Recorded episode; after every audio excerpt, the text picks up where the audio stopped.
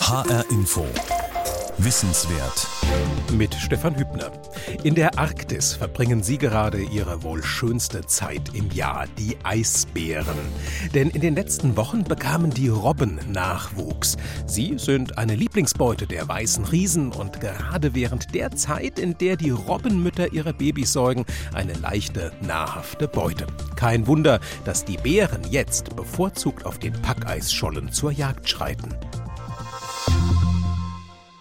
Doch der Klimawandel lässt die Uhr ticken. Das Eis der Arktis schmilzt immer schneller, den Bären rinnt die Zeit für ihre Beutezüge und das schon seit Jahren. Natürlich hat der Klimawandel auch für den Menschen enorme Folgen, doch die Eisbären könnten erste Verlierer sein. Wieso? Dem geht Simon Berninger am Beispiel einer Region nach, in der die Eisbären schon länger von gravierenden klimatischen Veränderungen betroffen sind, der Hudson Bay im Norden der kanadischen Provinz Manitoba. Seine Reise dorthin beginnt jedoch etwas weiter im Süden, im Zoo von Winnipeg. Polar Bear. Ours blanc. Na, no. Eisbär. Erst auf Englisch, dann auf Französisch und als drittes auf Inuktitut, dem Dialekt der Inuit in Kanada. Er ist das Aushängeschild im Assiniboine Park Zoo von Winnipeg, der Hauptstadt der kanadischen Provinz Manitoba. Das Brüllen aus dem Lautsprecher macht den Auftakt einer multimedialen Ausstellung rund um die Arktis und ihren König. Direkt nebenan können die Besucher mit echten Eisbären auf Tauchgang gehen. Und das ganz ohne nass zu werden. Denn aus der Arktis-Ausstellung führt ein übermannsgroßer Glastunnel mitten durch das Schwimmbecken der Zoobären. Es gehört zu ihrem weitläufigen Freigehege, das so groß und artgerecht gestaltet ist, dass es zu den besten Eisbärgehegen weltweit zählt. Für die Besucher im Glastunnel ist es beeindruckend, wenn hinter der gut 18 cm dicken Glasscheibe ein Eisbär direkt vor ihrer Nase abtaucht. Wenigen ist jedoch klar, dahinter stehen aufwendige Anstrengungen von Biologen und der Regierung von Manitoba denn die derzeit zehn Eisbären im Zoo von Winnipeg waren einst junge Wildtiere in der arktischen Tundra im Norden der Provinz. Ohne menschliche Inobhutnahme hätten sie nicht überlebt. Sie wurden nämlich ohne Mutter gesichtet, erklärt Zoomitarbeiter Shane Pratt ein Bärenjunges älter als zwei Jahre hat gute Aussichten, allein zu überleben. Aber jüngere Tiere werden oft von Wölfen gefressen. Selbst für erwachsene Eisbärmännchen sind sie eine Beute. Und wenn die jungen Eisbären auf sich allein gestellt sind, ohne Mutter, die ihnen das Jagen beibringt und sie beschützt, dann liegt ihre Überlebenschance bei unter 5 Prozent. In ihrem natürlichen Lebensraum sind Eisbären meist als Einzelgänger unterwegs. Nur die Jungen bleiben in ihren ersten zweieinhalb Lebensjahren bei ihrer Mutter. Und doch werden immer wieder Eisbärjunge ohne Mutter gesichtet. In Manitoba kommt genau dann der Zoo von Winnipeg ins Spiel. Die Regierung beobachtet die Bären sehr genau und entscheidet bei jedem jungen Eisbären, der ohne Mutter gefunden wird, ob er in den Zoo kommt oder nicht. Und wir sind der einzige Ort in ganz Manitoba, wohin Eisbärjunge gebracht würden. Und zwar per Flieger aus Manitobas hohem Norden, der zu Kanadas natürlichem Eisbärhabitat gehört. Darüber hinaus leben Eisbären in Alaska, Grönland, Spitzbergen und Russland. In Manitoba kommen sie an der Hudson Bay vor. Die große Meeresbucht ist Manitobas natürliche Grenze im Norden und von Winnipeg weiter entfernt als München und Kiel auseinanderliegen. Schließlich ist die kanadische Provinz doppelt so groß wie Deutschland und erstreckt sich von der Hudson Bay bis zur US-amerikanischen Grenze im Süden. Daher wechselt auch das Klima in Manitoba von kontinental im südlich gelegenen Winnipeg zu subarktisch an der Küste der Hudson Bay. Dort macht sich allerdings schon der Klimawandel bemerkbar und in der Konsequenz auch im Zoo von Winnipeg. In den letzten vier Jahren haben wir im Schnitt zwei bis vier Eisbärjunge pro Jahr bekommen. Dass ihre Mütter nicht mehr bei ihnen waren, hängt wohl auch mit dem Klimawandel zusammen. Deshalb klären wir hier über den Klimawandel auf. Und die Leute lieben Eisbären einfach. Genau das machen wir uns zunutze und werben mit ihnen dafür, dass die Menschen ihren ökologischen Fußabdruck reduzieren. Daher die multimediale Arktis-Ausstellung neben der Eisbäranlage. Außerdem befindet sich im Zoo von Winnipeg eine Forschungseinrichtung, in der über die klimatischen Veränderungen in der Arktis und ihre Folgen für die Eisbären geforscht wird, das Leatherdale International Polar Bear Research Center unter der Leitung des Biologen Stephen Peterson. Auch ihn beschäftigen die verwaisten Eisbärjungen in und aus der arktischen Wildnis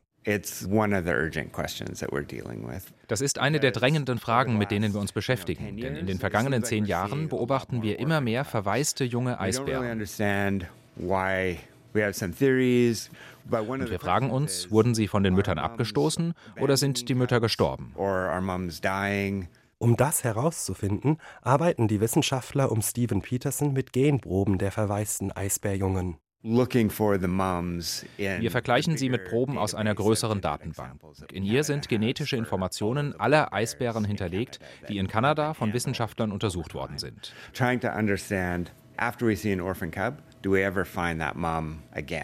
Wenn die Probe der Mutter genommen wurde, nachdem wir ihr Junges gefunden haben, lebt sie vermutlich noch. Andernfalls könnte es sein, dass sie gestorben und ihr Junges deshalb allein ist.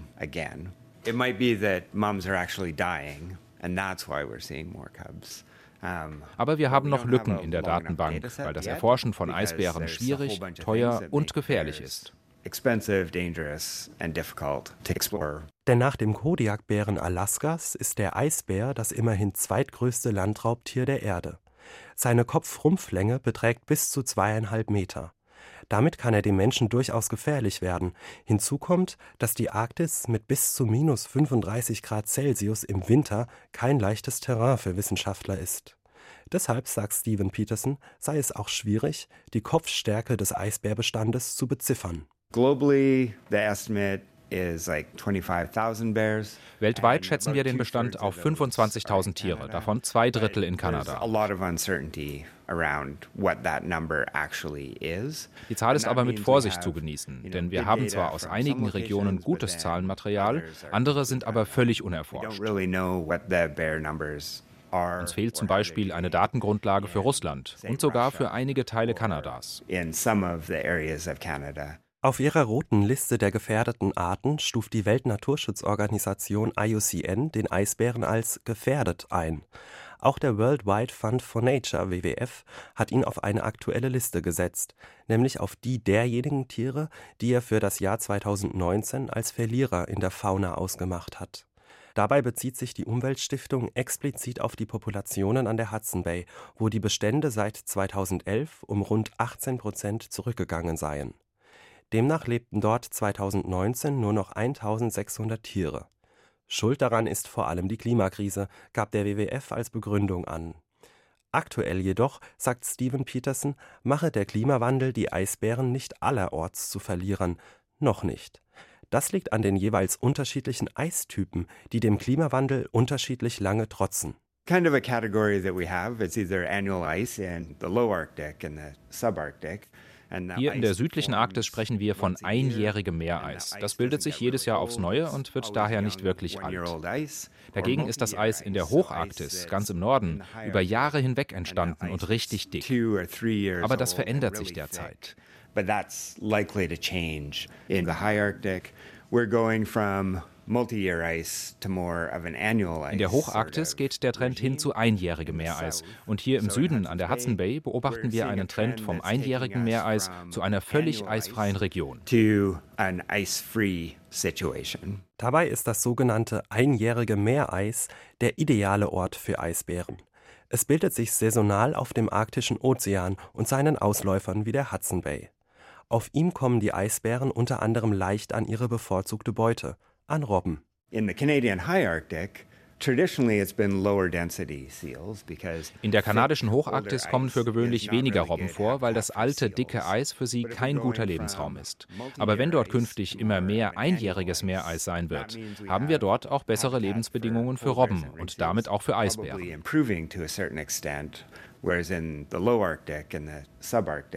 In der südlichen Arktis wird es im Jahresverlauf hingegen weniger Eis geben. An der Hudson Bay haben wir deshalb größte Sorgen, ob die Eisbären hier überleben werden.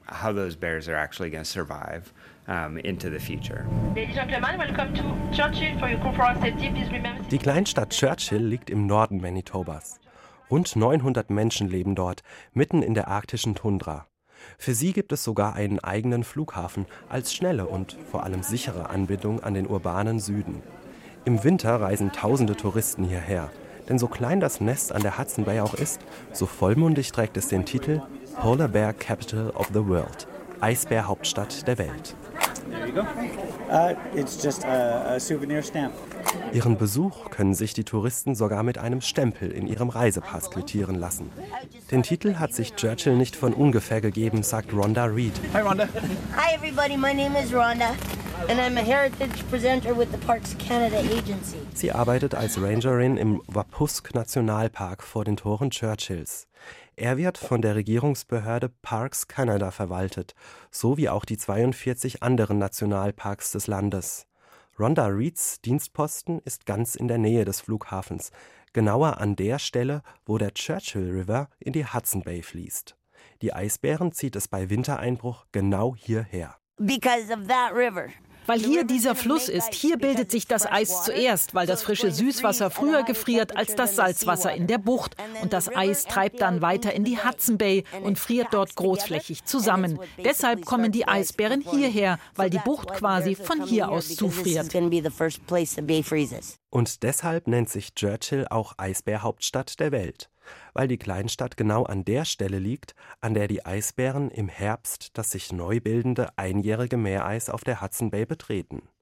Doch der Klimawandel wirkt sich zusehends auch auf das alljährliche Naturschauspiel aus, sagt Rhonda Reed, und mehr noch. Seit zwei Jahrzehnten beobachte ich hier den Klimawandel. Alles verändert sich. Die Stürme werden heftiger, so sehr, dass sie unsere Eisenbahntrasse aus den Angeln heben. Das extreme Wetter ist völlig neu für uns. Die Vegetation verändert sich. Die Permafrostböden tauen auf. Im Frühjahr 2019 benannte das Umweltprogramm der Vereinten Nationen das Auftauen der Permafrostböden als eine von fünf unterschätzten Umweltgefahren der Zukunft. In der Bezeichnung steckt das Wort permanent. Denn Perma- oder Dauerfrostböden sind üblicherweise ganzjährig gefroren, in den Regionen nämlich, in denen die Bodentemperaturen dauerhaft unter dem Gefrierpunkt liegen. Bis dato gilt noch ein Sechstel der Erdoberfläche als Permafrostgebiet.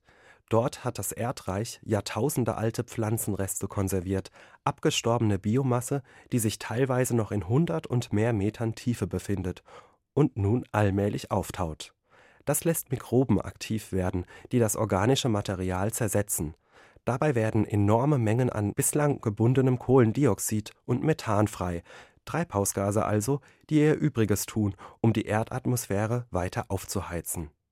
Das Ganze ist ein Teufelskreis, denn die globale Erwärmung lässt das Eis in der Arktis ja schon heute schwinden. Das bereitet auch Rhonda Reed am meisten Sorgen. Der Eisverlust ist das größte Problem. Die Bucht friert immer später zu. Im Frühjahr taut das Eis immer früher. Als ich zum ersten Mal hierher kam, war noch am 1. Juli Eis auf der Bucht. Heute ist das äußerst selten. Im Frühjahr 2020 begann die Eisschmelze bereits Mitte Mai. Bis Mitte Juni dürfte über die Hälfte des Hudson Bay Eises verschwunden sein, berechneten Klimaforscher. Die bislang längste dokumentierte Zeitspanne, in der die Hudson Bay eisfrei war, betrug 166 Tage. Ab 180 Tagen befürchten Ökologen, dass die Eisbären an der Bay nicht überleben werden. Und der Countdown läuft, denn beim gegenwärtigen Klimatrend nehmen die eisfreien Tage an der Hudson Bay durchschnittlich acht Tage pro Jahrzehnt zu. Und die verkürzten Eiszeiten setzen den Eisbären schon heute zu, sagt Rhonda Reed. Die Bären sind dadurch länger an Land und haben weniger Zeit, um sich auf dem Eis Fettpolster anzufressen. Deshalb sieht man heute auch viel weniger große, fette Eisbären als früher. Und die Einwohner von Churchill mussten sich im Gegenzug an immer häufigere Begegnungen mit den weißen Riesen gewöhnen. Weil die Eisbären an der Hudson Bay nämlich immer länger darauf warten müssen, dass sich Eis auf der Bucht bildet, treibt es sie vermehrt mit knurrenden Mägen ins Stadtinnere hinein, Dort lebt Lana Baker schon seit mehr als 50 Jahren. Als Kinder konnten wir an den Felsen am Ufer spielen und mussten uns keine Gedanken über die Eisbären machen. Jetzt müssen wir ständig aufpassen. Sie kommen in die Stadt, weil sie hungrig sind und suchen nach Futter. Manchmal hören wir fünfmal am Tag die Schreckschusspistolen. Boom, boom, boom, boom, boom. So eine Eisbärpolizei war in Lana Bakers Kindheit noch nicht nötig, um die Bewohner von Churchill vor den hungrigen Tieren zu schützen. Die veränderte Lage heute macht jedoch ein eigenes Sicherheits- und Warnsystem erforderlich, das sogenannte Polar Bear Alert Program. Dahinter steht ein Beamtenteam, das Eisbären entweder mit Schreckschüssen verscheucht oder in ein Gebäude am Stadtrand bringt. Dort müssen die Tiere dann für einige Tage in einem Käfig ausharren, ohne Futter, damit sie den Menschen bloß nicht mit Nahrung in Verbindung bringen. Auch Eisbärjunge ohne Mutter haben sich schon nach Churchill vorgewagt. Sie kamen dann in den Zoo von Winnipeg. Für Rangerin Rhonda Reed ist dann klar, warum die Mutter nicht mehr bei ihren Jungen ist. Sie kann ihr Junges nicht mehr ernähren, ganz einfach. Deshalb lässt sie es früher ziehen, damit sie selbst neue Fettreserven anlegen und dann wieder Nachwuchs bekommen kann. Aber das Eis wird ja weniger, also werden sich die Eisbären wohl neue Futterquellen suchen müssen, und zwar an Land. Ob sie sich daran wohl anpassen werden, wer weiß das schon. Für die Biologin Alyssa McCall steht es außer Frage, dass Eisbären auf Eis angewiesen sind. McCall arbeitet bei Polar Bears International. Die Schutzorganisation hat sich den Erhalt und die Erforschung des weltweiten Eisbärbestandes zum Ziel gesetzt. Auch in Churchill hat Polar Bears International eine Niederlassung. Von dort aus beschäftigt sich Alisa McCall damit, wie die Eisbären auf den Eisrückgang an der Hudson Bay reagieren. Am Meereis hängt für die Eisbären alles. Dort finden sie ihre Partner, darauf bewegen sie sich fort und dort bauen sie mitunter auch ihre Höhlen. Und dann natürlich finden sie auf dem Meereis ihr Futter, die Robben. Sie sind daran angepasst, das Robbenfett zu essen. Das klingt eklig, aber sie brauchen es in großen Mengen. Es ist ihre Hauptenergiequelle. Um Robben fangen zu können, brauchen Eisbären das Eis. Denn das nutzt auch ihre Beute. Also die Robben ruhen sich auf dem Eis aus und es ist auch ihre Kinderstube. Außerdem halten sie überall in der Meereisfläche Löcher frei. Dort atmen sie, wenn sie nach Fischen tauchen. Und die Eisbären warten an diesen Luftlöchern, bis eine Robbe auftaucht und schnappen dann zu. Oder sie schleichen sich an eine Robbe heran, die sich auf dem Eis ausruht. Im Wasser hätten sie weniger Erfolg, weil Robben die besseren Schwimmer sind. Dabei sei die Robbenjagd der Eisbären im Mai am ergiebigsten, wenn es auch in der Arktis Frühling ist im Frühjahr bekommen die Robben ihre Jungen und die haben viel Fett und sind nicht gerade die hellsten. Und weil sie auf dem Eis meist auch an einer Stelle bleiben, ist es für die Eisbären ganz einfach, ganz viele Robbenbabys zu erbeuten. Deshalb ist der Frühling die beste Zeit für Eisbären, um so richtig an Körpermasse zuzulegen. Aber klar, dafür brauchen sie Eis. Ohne Meereis auf dem arktischen Ozean, sagt Alisa McCall, sei die Robbenjagd für Eisbären so aussichtslos, als wolle ein Mensch mit bloßen Händen Fische fangen. An Land zu sein bedeutet für Eisbären also zwangsläufig Hungern und mehr noch. An Land verliert ein Eisbär etwa ein Kilogramm Körpergewicht pro Tag, weil er nicht genug Nahrung findet. Deshalb ist es auch nicht möglich, dass Eisbären ihren Lebensraum dauerhaft vom Eis aufs Land verlagern. Eisbären passen sich zudem auch genetisch nur sehr langsam an äußere Umstände an. Und mit dem globalen Temperaturanstieg und dem tauenden Eis setzen wir sie gerade unter den Druck, sich innerhalb kürzester Zeit komplett neu anzupassen. Das ist für die Spezies aber unmöglich zumal sich die Arktis schneller erwärmt als die Atmosphäre im globalen Durchschnitt. Das belegt der Bericht Global Linkages, den das Umweltprogramm der Vereinten Nationen im Frühjahr 2019 vorgelegt hat. Demnach ist die weltweite Durchschnittstemperatur seit 1880 um 0,8 Grad Celsius gestiegen. In der Arktis verlief der Prozess doppelt so schnell. Als Folge dieser Entwicklung geht auch das Meereis auf dem Arktischen Ozean zurück. Das beobachtet das Bremerhavener Alfred Wegener Institut für Polar und Meeresforschung schon seit den 1980er Jahren. Damals waren die Wissenschaftler noch auf Hubschraubermessungen angewiesen. Heute werden die Daten von Satelliten übertragen. Die Aufnahmen sprechen für sich, sagt Meereisphysiker Marcel Nikolaus vom Alfred Wegener Institut. Darin sehen wir einerseits die Veränderung und die Abnahme der eisbedeckten Fläche des Ozeans, aber auch des Eisvolumens, also die Fläche mal der Dicke. Und in den Daten sehen wir, dass alle Monate einen signifikanten Trend haben. Das Eis also in allen Monaten sowohl in der Fläche als auch in der Dicke abnimmt. Aber die stärksten Veränderungen sehen wir im Sommer. Demnach sei die arktische Meereisfläche in den vergangenen 40 Sommern um 40 Prozent zurückgegangen, in den Wintern um 10 Prozent. Für die Eisbären an der Hudson Bay hat das gravierende Konsequenzen. Das belegen die wissenschaftlichen Erhebungen von Polar Bears International. Die Eisbären an der Hudson Bay sind mittlerweile jedes Jahr etwa vier Wochen länger an Land. Und das liegt am Eisrückgang. Deshalb sinken auch ihre Körpergröße und die Nachwuchszahlen. In einigen Regionen sind die Populationen kleiner geworden. Und damit steigt das Risiko für Krankheiten und Inzucht. Alyssa McCall denkt bei dem Rückgang des Meereises aber nicht nur an die Folgen für den König der Arktis, wie der Eisbär gern genannt wird. Egal wohin man schaut, vom Meereis hängt das Klima überall auf der Welt ab. Man kann sich das Eis vorstellen wie einen großen Spiegel. Er strahlt das Sonnenlicht zurück, das auf die Erde fällt. Und wenn alles wärmer wird, schmilzt das Eis. Der Spiegel wird also kleiner und es wird weniger Sonnenlicht abgestrahlt. Und wo der Spiegel fehlt, wird stattdessen die Sonnenwärme absorbiert und die Temperaturen steigen weiter. Es geht also nicht nur um den Eisbären, es geht um das ganze arktische Ökosystem und um den ganzen Planeten. Für Lisa McCall ist deshalb auch klar, dass alle Menschen rund um den Globus gefragt sind, um den Eisbären in seinem natürlichen Lebensraum zu erhalten. Trotzdem oder gerade deshalb lehnt sie es nicht ab, dass alljährlich im Oktober und November Touristen aus aller Welt nach Churchill reisen, um den großen Raubtieren an der Hudson Bay zu begegnen. Wir hören oft den Einwand, dass die Flugreise hierher doch so viel Kohlendioxid freisetzt. Aber der beste Weg, Eisbären zu schützen, ist es, auf erneuerbare Energien zu setzen. Und wir hoffen, dass die Menschen umso mehr für den Klimaschutz tun, wenn sie den Eisbären erst einmal in ihrem natürlichen Lebensraum begegnet sind dass sie sie dann noch mehr lieben und es sie regelrecht anspornt, die Tiere zu schützen, sodass sie nicht nur mit Fotos abreisen, sondern bereit sind, die Eisbären in der Natur zu erhalten. Mit drei Tourenanbietern prägt der Eisbärtourismus die Kleinstadt Churchill bei Wintereinbruch noch mehr als die Bären selbst. Das Polar Bear Alert Program und die Ranger von Parks Canada halten dann die Gemeinde bärenfrei und die Touranbieter sorgen dafür, dass die Touristen trotzdem ihre Bären sehen. Und zwar dort, wo die Tiere darauf warten, dass die Hudson Bay wieder gefriert. Das macht eigens angefertigte Fahrzeuge erforderlich, die es über den eisig-steinigen Tundraboden bis ans Ufer der Bay schaffen, wie die sogenannten Tundra-Buggies des Tourenanbieters Frontiers North.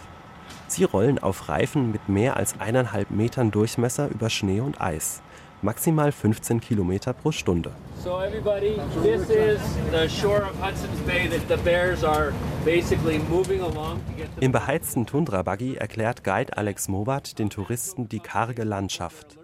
Sie fährt der Fahrer so lange ab, bis jemand einen Bären im Schnee sichtet. Alex Mowat reicht auch ein Schaubild herum, auf dem Eisbären in fünf verschiedenen Zuständen zu sehen sind. Mager, dünn, durchschnittlich, fett und fettleibig. Letzteres sei der Idealzustand für Eisbären. Wenn überhaupt, können sie den aber erst nach ihrer Jagdzeit auf dem Eis erreichen und nicht schon jetzt, da ihre Robbenjagdzeit auf der Hudson Bay erst beginnt.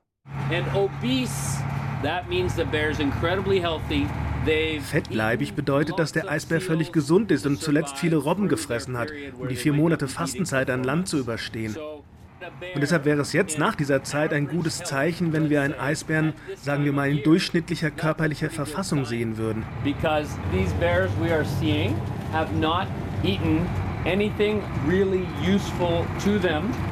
Die haben ja seit Anfang Juli nichts wirklich Nahrhaftes mehr gefressen und deshalb sind sie jetzt bestimmt nicht in Topform und oh, da sitzt ein Bär auf der anderen Seite, rechts geradeaus. There is a bear sitting right on the far side, straight across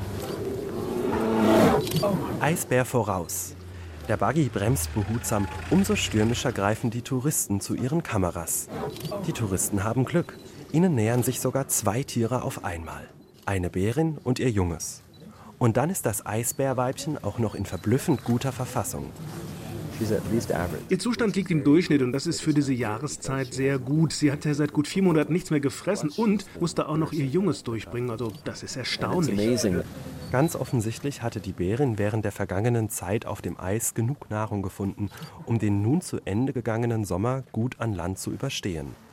Eine Seltenheit, sagt Biologin Alyssa McCall und verweist auf Dutzende Aufnahmen von abgemagerten Tieren. Sie fürchtet gar, wenn es mit dem Klimawandel noch schlimmer wird, werden auch mehr Eisbären sterben, weil sie mit weniger Lebensraum und weniger Futter zu kämpfen haben. Darum, sagt die Biologin, muss jetzt gehandelt werden, bevor mit der fortschreitenden Eisschmelze auch der Eisbärbestand an einen kritischen Punkt kommt. Wir müssen ihren Lebensraum, das Meereis, schützen.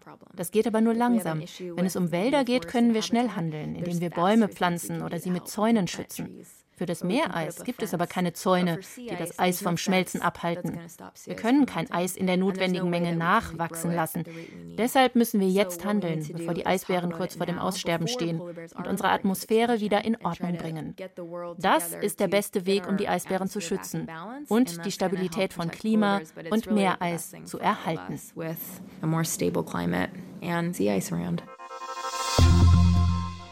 Eisbär ohne Eis, wie der Klimawandel den weißen Riesen zusetzt. Unter diesem Titel hörten Sie ein HR-Info Wissenswert von Simon Berninger. Sie finden es ab sofort auch als Podcast auf der Homepage hrinforadio.de, in der ARD Audiothek und in der ARD Audiothek App fürs Handy. Außerdem ist es kostenfrei als Unterrichtsmaterial für die Schule verwendbar. Mein Name ist Stefan Hübner.